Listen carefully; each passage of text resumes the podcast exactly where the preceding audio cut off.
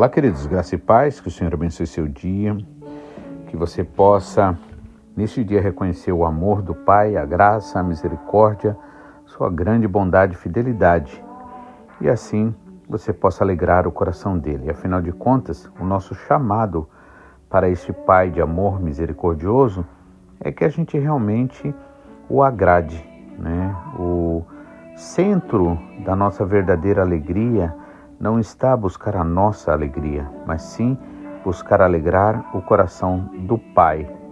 Por isso que nós precisamos ser lavados, purificados a cada dia pela Sua palavra. Amém? Que prepara os nossos corações, que nos leva à verdadeira adoração e à verdadeira entrega que é necessário para que o Pai realmente se alegre em nós. Amém? Tem lugar na mesa para você, para mim, para todos nós. Então, vamos viver o melhor, né? Que seja feito a vontade do Senhor, seja feita aqui na terra, nos nossos corações, no meio do povo do Senhor, assim como é feito no céu. Amém? Então, a gente tem falado esses dias sobre a importância do não isolamento, da gente realmente estar vivendo uma verdadeira comunhão que passa a comunhão verdadeira, ela passa pela comunicação. A Bíblia é muito clara quando diz: comunicar as vossas necessidades uns aos outros, orem uns pelos outros. Então é necessário se abrir, é necessário falar, né? Claro que Deus sabe, conhece muito bem, em particular, cada uma das nossas necessidades, mas as pessoas são seres humanos normais e elas não sabem, é preciso haver comunicação. Amém? Existe até um ditado que diz que quem não se comunica se estrumbica, não é? Então é um fato. A gente precisa realmente se comunicar, precisa ter essa liberdade de se expor e é sobre isso que nós estamos falando, tanto da importância da dessa comunicação, dessa vida transparente, quanto na verdade também o, os benefícios que hoje vamos estar falando e também as consequências, o que nos leva muitas vezes a evitar isso. Né? Ontem a gente estava falando sobre quais são os problemas que, ou seja, as motivações, melhor dizendo, que muitas vezes nos levam a evitar uma vida transparente, uma vida de comunicação aberta, né? E somos tão tentados a viver uma, uma privacidade até mesmo doentia. A primeira coisa que a gente viu sobre foi o medo do julgamento, a vulnerabilidade que existe no fato de você se abrir, a própria cultura da privacidade, que aqui, por exemplo, o Japão é um dos lugares que tem muito isso, né? A outra coisa seria o senso de proteção contra as críticas, né? Como é que as pessoas vão me ver, vão me enxergar, né?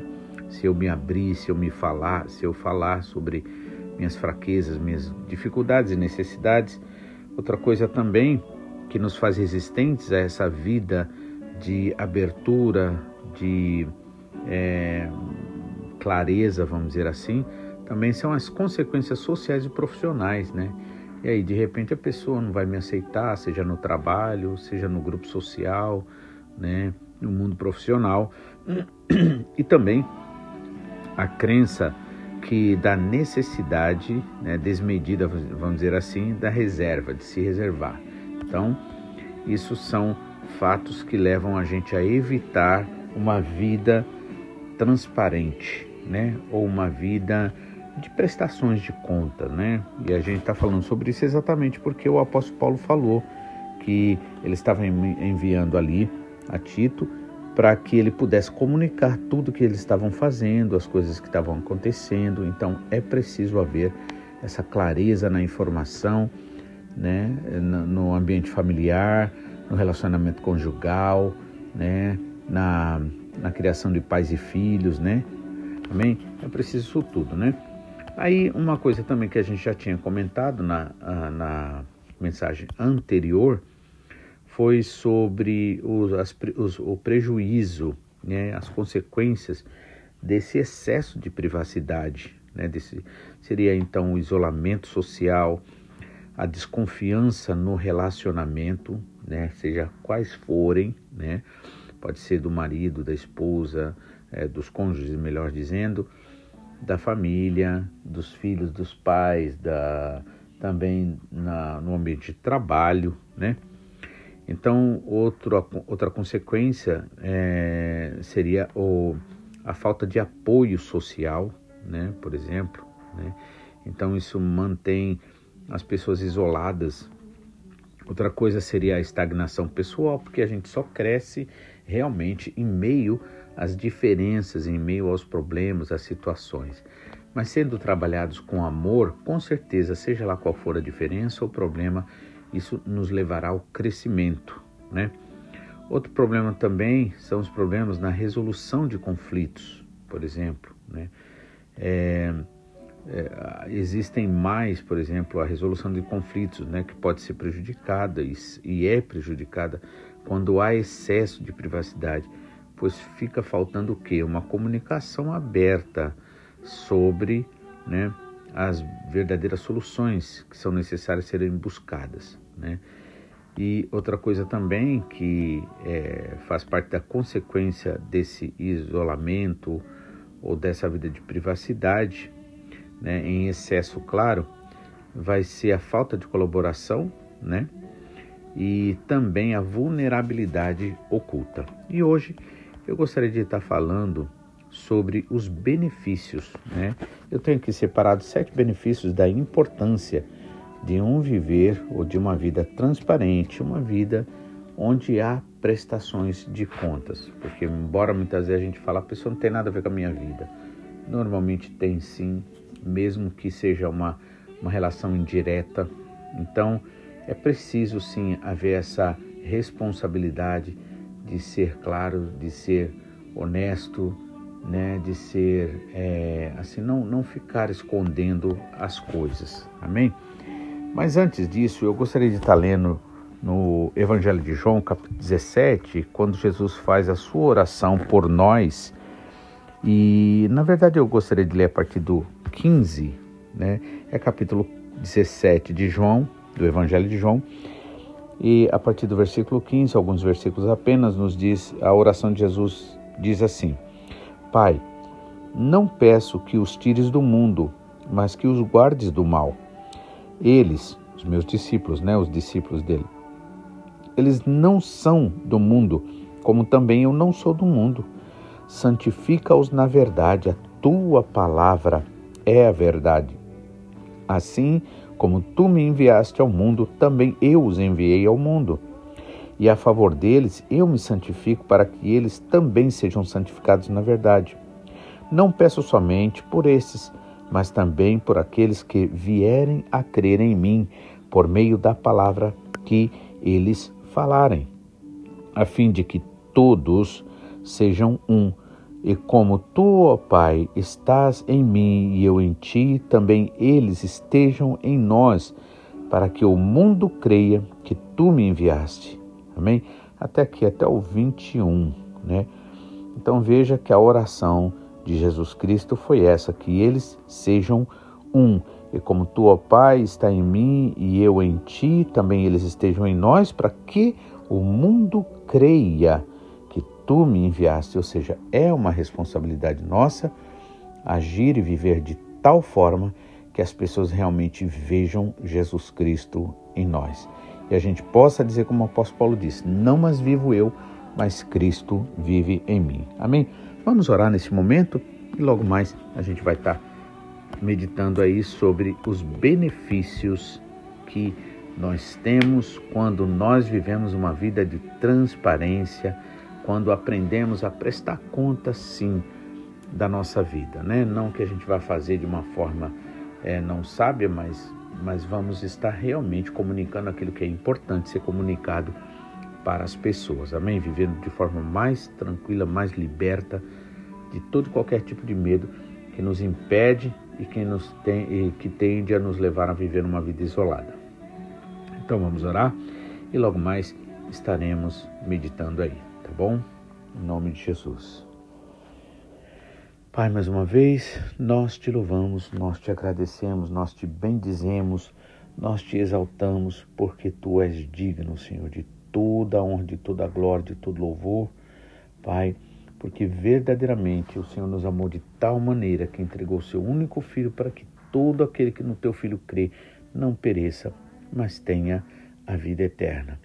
Por isso, Senhor, nós nos colocamos diante de ti e nos expomos, Senhor, à tua luz. Que o Senhor mostre as nossas fraquezas, nossas necessidades, para que nós possamos orar e pedir e assim o Senhor agir em nós e fazer aquilo que é da tua vontade, Pai, para que o teu nome seja glorificado e nós, Senhor, nos alegremos com o teu trabalhar em nossas vidas. Por isso, fala conosco e que se cumpra, Senhor, a oração do teu filho, do Senhor Jesus Cristo. Que nós, Senhor, sejamos um, como o Senhor e o Pai são um. E assim nós vivamos, Senhor, livres de toda e qualquer forma de escravidão de pensamentos e sentimentos. E em nome de Jesus, fala conosco, Pai, segundo a tua vontade e o teu querer, abre o nosso entendimento, nos ajuda, Senhor, a realmente viver de acordo com a tua vontade. Também, Pai, declaramos perdoado todos aquele que nos deve, assim como o Senhor nos, de, nos perdoa, Pai, por, pelo teu amor e graça. Em nome de Jesus, que esse meu irmão, que essa minha irmã, eles sejam realmente, Senhor, é, inspirados, Senhor, pelo Teu Espírito Santo, a que eles possam viver, Senhor, de forma que venha te agradar, amando verdadeiramente as pessoas, perdoando, Senhor, e sendo perdoados, em nome de Jesus. Amém. Então, aqui eu tenho separado né, sete benefícios da importância de um viver transparente.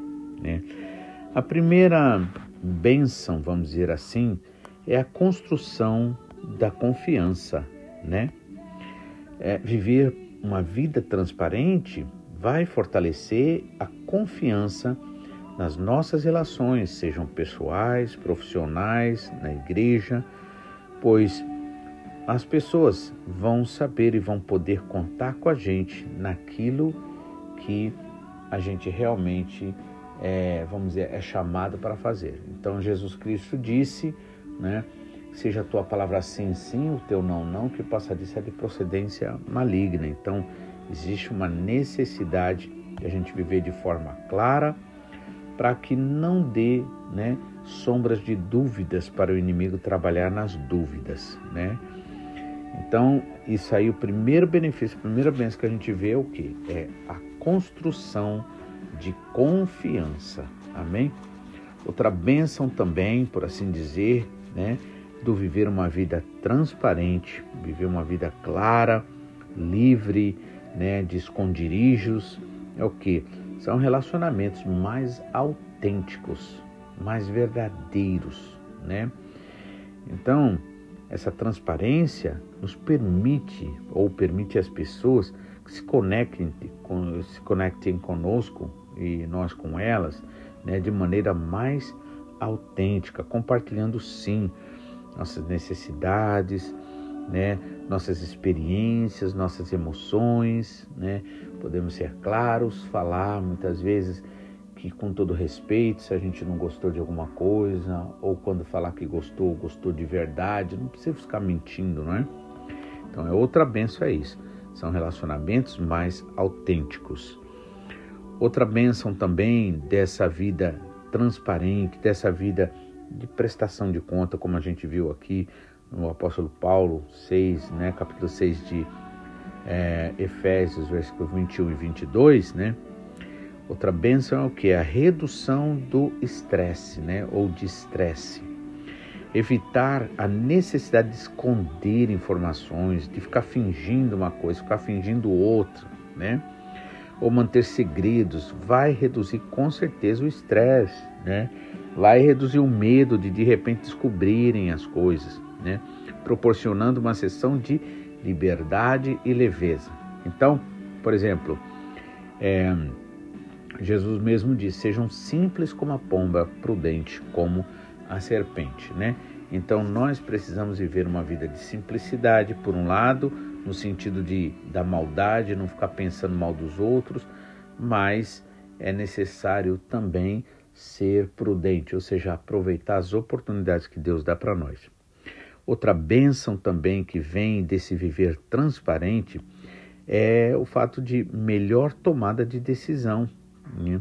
A transparência vai facilitar a tomada de decisões informadas, pois todos temos acesso às informações necessárias, ou melhor, todos nós precisamos né, ter acesso às informações que significam luz, clareza, necessárias para avaliar situações né, e a gente realmente tomar decisões baseados assim em algo que depois a gente vai ter certeza que foi uma escolha mesmo que a gente fez e não um engano que a gente caiu. Amém? Então, essa é outra bênção, né? a melhor tomada de decisão. A outra bênção é a própria autoaceitação. Viver uma vida transparente muitas vezes vai estar ligado à aceitação de nós mesmos, promovendo uma relação mais saudável conosco mesmo e, por extensão, com os outros, né? Ou seja, eu estando bem comigo, né, eu terei maiores possibilidades de estar bem também com outros. Então, essa é outra bênção que acontece quando a gente vive uma vida transparente. Outra coisa seria também a resiliência. A vida, viver em transparência, né, com uma vida transparente, contribui para a construção de resiliência, uma vez que é, enfrentar desafios abertamente permite aprender e crescer com as experiências, né? E uma última observação aqui, uma última bênção que eu posso assim dizer, seria a credibilidade pessoal, né? Ser transparente aumenta com certeza a credibilidade pessoal, pois os outros percebem que você é alguém íntegro, né, íntegra e honesto, honesta em todas as áreas da sua vida. Amém? Então, e é isso que o Senhor realmente e o Espírito Santo trabalham em nós. Para quê? Para que a gente viva uma vida na luz, na clareza, e assim a oração de Jesus que ele fez por nós vai se cumprir quando ele diz: não peço que os tire do mundo, mas que os guarde do mal. Eles não são do mundo, como também eu não sou do mundo. Santifica-os na verdade, a tua palavra é a verdade. Assim, como tu me enviaste ao mundo, também eu os enviei ao mundo, e a favor deles eu me santifico, para que eles também sejam santificados na verdade. Não peço somente por esses, mas peço também por aqueles que vierem a crer em mim por meio da palavra que eles falarem, a fim de que todos sejam um, e como tu, ó Pai, estás em mim e eu em ti, também eles estejam em nós, para que o mundo creia que tu me enviaste. Amém? Então, eu acho essa oração, capítulo 17 de, é, de João, do livro de João, assim, maravilhosa, né? Que a gente seja um né? que a gente viva uma vida de integridade, uma vida realmente de, de clareza, uma vida onde a gente realmente faz e pratica a verdade de forma que a gente fica livre para não ter que ficar escondendo nada de ninguém. Amém? Inclusive também é no livro de João que nos é dito que aquele que pratica o mal fica nas trevas para que as suas atitudes não sejam reveladas mas aquele que pratica a verdade. Ele não diz depois aquele que pratica o bem. Todos nós praticamos erros mesmo sem querer, né? O mal mesmo sem querer. Mas não. O que pratica o mal vive nas trevas para que suas obras sejam escondidas, não sejam reveladas. Mas aquele que pratica a verdade vem para a luz, né? Para que as suas obras sejam esclarecidas e assim a pessoa tenha uma vida transformada, mudada para a honra e glória do nome do Senhor. Amém? Que Deus abençoe você, que você realmente seja muito abençoado, muito abençoada, né?